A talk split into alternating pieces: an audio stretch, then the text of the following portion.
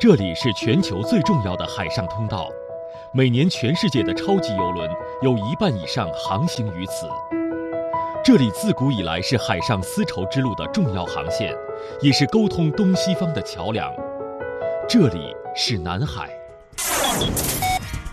关于南海，你可以知道的更多。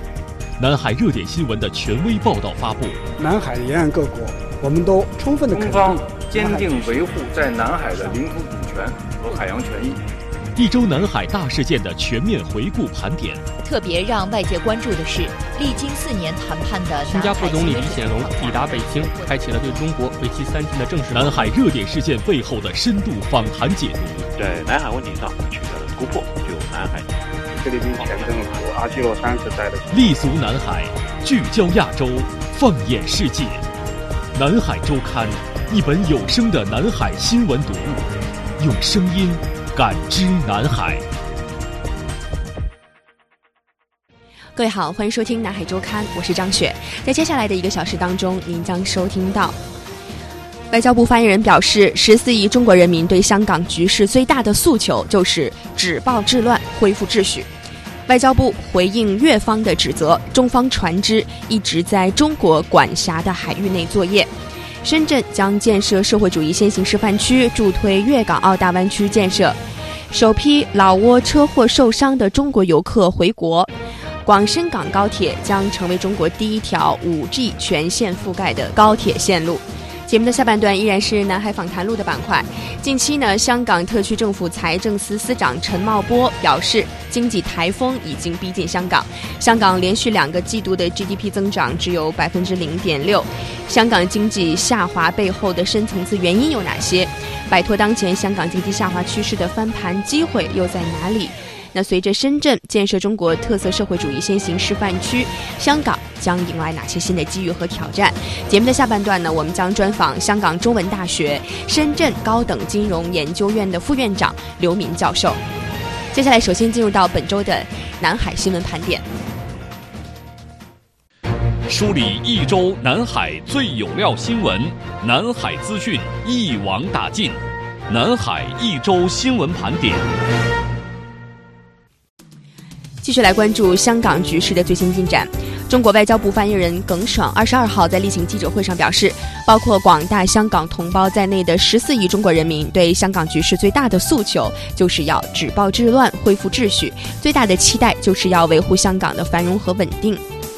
近来，在英国和澳大利亚等地，一些海外的华人华侨和留学生等中国公民走上街头，参与支持中国政府在香港问题上立场的游行活动。一些外国政府担心这些活动是由中国驻外机构组织的。耿爽在回答相关提问时指出，近来在外国的一些城市，有一些海外的华人华侨还有留学生走上街头，来表达他们支持祖国统一。要求维护香港繁荣稳定的这种愿望和这种诉求，他们的对妄图分裂国家、抹黑中国形象的言行表示愤慨和反对，这完全是理所应当，也是情理当中的事情。我们希望海外的中国公民能够理性的表达爱国热情，注意保护他们自身的安全。耿爽指出，中国政府一贯要求海外的中国公民要遵守当地的法律法规，同时我们也希望有关国家能够尊重和理解海外中国公民的合法活动，保证和维护他们的合法权益。耿爽强调，另外，你说似乎这些活动是中国驻外机构组织的，我可以明确的告诉你，当前包括广大香港同胞在内的十四亿中国人民对香港局势最大的诉求，就是要止乱治暴。恢复秩序，最大的期待就是要维护香港的繁荣和稳定，这是十四亿中国人的共同的意志。你觉得十四亿人的意志？针对近日越南方面有关中国科考船及海警船进入越南所谓专属经济区的表态，中国外交部发言人耿爽十九号在外交部例行记者会上表示，中国对南沙群岛及其附属海域拥有主权，对相关海域拥有主权权利和管辖权。中方有关作业船只一直是在中国管辖的海域进行作业的。越南外交部发言人十六号称，越方要求中方从越海域撤出船队，并将依据越南的法律和国际法继续采取措施行使主权和管辖权。对此，耿爽强调，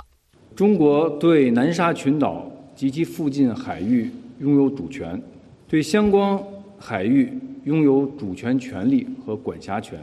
中方有关作业船只一直在中国管辖的海域作业，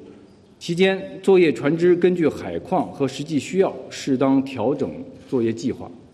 我们希望有关国家切实尊重中方的主权权利和管辖权，并与中方一道，共同维护有关海域的和谐与安宁。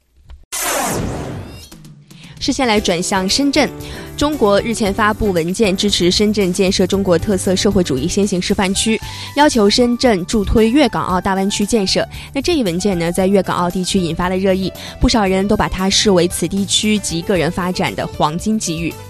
粤港澳大湾区呢，是由香港、澳门两个特别行政区和广东省的广州、深圳、珠海等九个城市组成。中国希望把粤港澳大湾区建成充满活力的世界级城市群、国际科技创新中心。中国中央和中国国务院在支持深圳建设中国特色社会主义先行示范区的意见当中指出，深圳建设中国特色社会主义先行示范区，有利于更好地实施粤港澳大湾区的战略。中国综合开发研究院副院长曲健认为，这意味着深圳建设先行示范区将成为推动粤港澳大湾区发展的核心引擎。深圳这次借助这个意见的一个呃状况呢，使它一步可以成为整个粤港澳大湾区九加二城市里面的一个龙头型的一个城市，引领着整个九加二城市的这么一个发展，特别是有利于粤港澳之间的这么一个合作。所以说呢，它对整个区域的发展呢，会起到非常大的一个作用。在中国综合开发研究院旅游与地产研究中心主任宋丁看来，深圳作为中国改革开放的先行者和排头兵，是可以承担这一重任的。改革开放四年来，说它取得的成就，应该在全国的城市中间是最显著、最突出的。那么，所以说让他呢在下一轮的改革方继续扮演这个排头兵的角色，啊，有深刻的这样一个城市发展的基础啊。另外就是说，那粤港澳大湾区的就是中国国家改开放的一个新的一个平台，所以说让他做这个平台的一个核心引擎啊，就是已经是到了一个瓜熟蒂落的这这个时候啊。中国政府在这份文件当中提出，要进一步深化前海深港现代服务业合作区的改革开放，以制度创新为核心，不断提升对港澳的开放水平。以深圳为主阵地，建设综合性国家科学中心，在粤港澳大湾区国际科技创新中心建设当中发挥关键的作用。香港科技大学副校长叶玉如认为，这将让深港科技创新力量形成合力，取得一加一大于二的效果。我们作为科研工作者，我觉得这是一个非常难得的机遇，就是呃两地的科学家一起合作，呃可以优势互补。我相信一加一大于二，这是肯定可以做得到的。我们大家一起努力，一定可以把粤港澳大湾区建设成为国际的创客中心。文件还在多处要求深圳与香港、澳门开展进一步的交流合作，比如要求深圳促进与港澳金融市场互联互通和金融产品的互认，鼓励深圳与香港、澳门举办多种形式的文化艺术活动，要求深圳用好香港、澳门的会展资源和行业优势。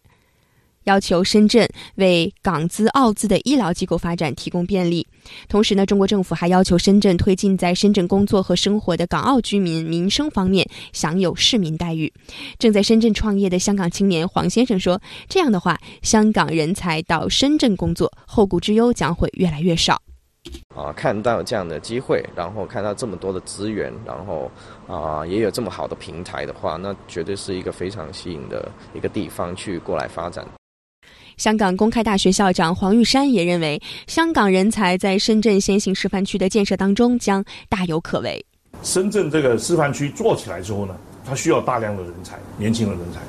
所以我们香港也可以在那边发展，前景是无所限量的。所以因此呢，我是相当的乐观，香港应该好好的把握这个机遇，加强两地的合作，共同来把这个大湾区呢。梳理一周南海最有料新闻，南海资讯一网打尽，南海一周新闻盘点。来关注老挝车祸受伤中国游客的最新消息。首批在老挝北部遭遇车祸的四名中国重症伤员，二十二号下午分别通过中国军队救护直升机和东方航空公司的航班转送回国。这四名伤员均为七十岁以上老人，年龄最大的七十九岁。八月十九号，在老挝北部，一辆载有四十四名中国游客的旅游大巴发生了严重的事故，造成十三人遇难，三十一人受伤。正在老挝参加中老军队和平列车二零一九人道主义医学救援联合演练。及医疗服务活动的中国人民解放军赴老挝和平列车医疗队二十号前往了该事故的事发地，将二十名重度和中度伤员接到了万象进行治疗。八月二十一号，大湾区五 G 产业联盟成立典礼在香港举行。中国移动广东公司董事长魏明表示，中国移动与华为合作，实现广深港高铁 5G 的全线覆盖。广深港高铁将成为全国第一条 5G 的全线覆盖的高铁线路。视线来转向上海。中国文化和旅游部日前批复了上海创建中国首个邮轮旅游发展示范区，预计营业面积将达到一千七百平方米的中国国内首个邮轮港进境免税店，也将于今年中国国际进口博览会期间正式开业。那示范区获批之后，将在邮轮旅游的政策创新、辐射范围、发展格局、服务能级等方面实现重大的跨越。上海呢，将努力建成亚太地区邮轮旅游的枢纽港，世界。一流的邮轮母港和邮轮旅游的目的地，建成亚太邮轮企业总部基地和具有全球影响力的邮轮经济中心。视线来转向菲律宾，为了欢送2019年菲律宾中国政府奖学金赴华留学新生，中国驻菲律宾大使馆22号晚在马尼拉举行招待会。中国政府奖学金是由教育部负责对外提供的，每年为获得者提供前往中国二百多所大学学习的机会。今年颁发的奖学金呢，涵盖了国际关系、企业管理、临床医学、汉语等本科、硕士和博士的学位，分别为菲律宾的学生提供北京大学、清华大。学、厦门大学、暨南大学以及福建师范大学等国内多所知名高校的免费的学费、住宿费、助学金和医疗保险。视线来转向三亚。世界顶尖的科学家三亚论坛暨三亚市的院士联合会成立大会，二十二号在海南三亚开幕。包括十二位诺贝尔奖获得者和多位图灵奖等世界著名的学术奖项得主在内的海外科学家，二十八位中国两院的院士以及众多国内嘉宾代表，将通过演讲和对话的形式，就未来最具突破性的前沿技术、最具活力的研究方向以及最具前瞻性的研究视角分享观点。那本次论坛呢？是以智慧海洋、未来农业为主题，为期两天，设有海洋生命与健康产业论坛、智慧海洋论坛等六个分论坛，并将举行多个系列活动。近日呢，中国驻菲律宾大使馆发布公告，提醒在菲律宾的中国公民和中资机构以及打算前往菲律宾旅行的旅行者们，要注意防范登革热疫情。二零一九年的一月至八月，菲律宾呢全国有近十九万人确认感染登革热，其中八百零七人死亡。那登革热呢，主要是一种通过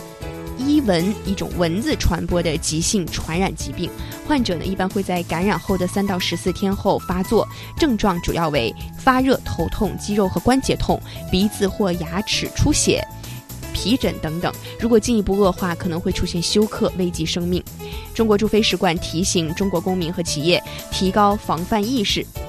密切关注使馆和菲方相关部门发布的消息，注意防蚊灭蚊。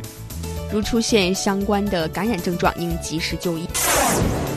视线来转向斯里兰卡，中国援赠斯里兰卡海军的一艘护卫舰，二十二号入列斯里兰卡海军。西里塞纳向舰长授予入列命令，并参观了军舰，对军舰的良好性能给予赞扬，对中国政府赠予的这一珍贵的礼物表示感谢。原赠四方的这艘军舰呢，是长一百一十二米，宽十二点四米，满载的排水量呢是两千三百吨。入列之后呢，该舰配属四海军的东部军区，执行近海巡逻、侦察和远海的安全搜救等任务。那该艘护卫舰呢，是原为中国海军的铜陵号，今年六月在上海与四方交接。最后视线来转向柬埔寨，外交部发言人耿爽在近日的例行记者会上表示，中方对柬埔寨全面禁止网络赌博的决定表示高度赞赏。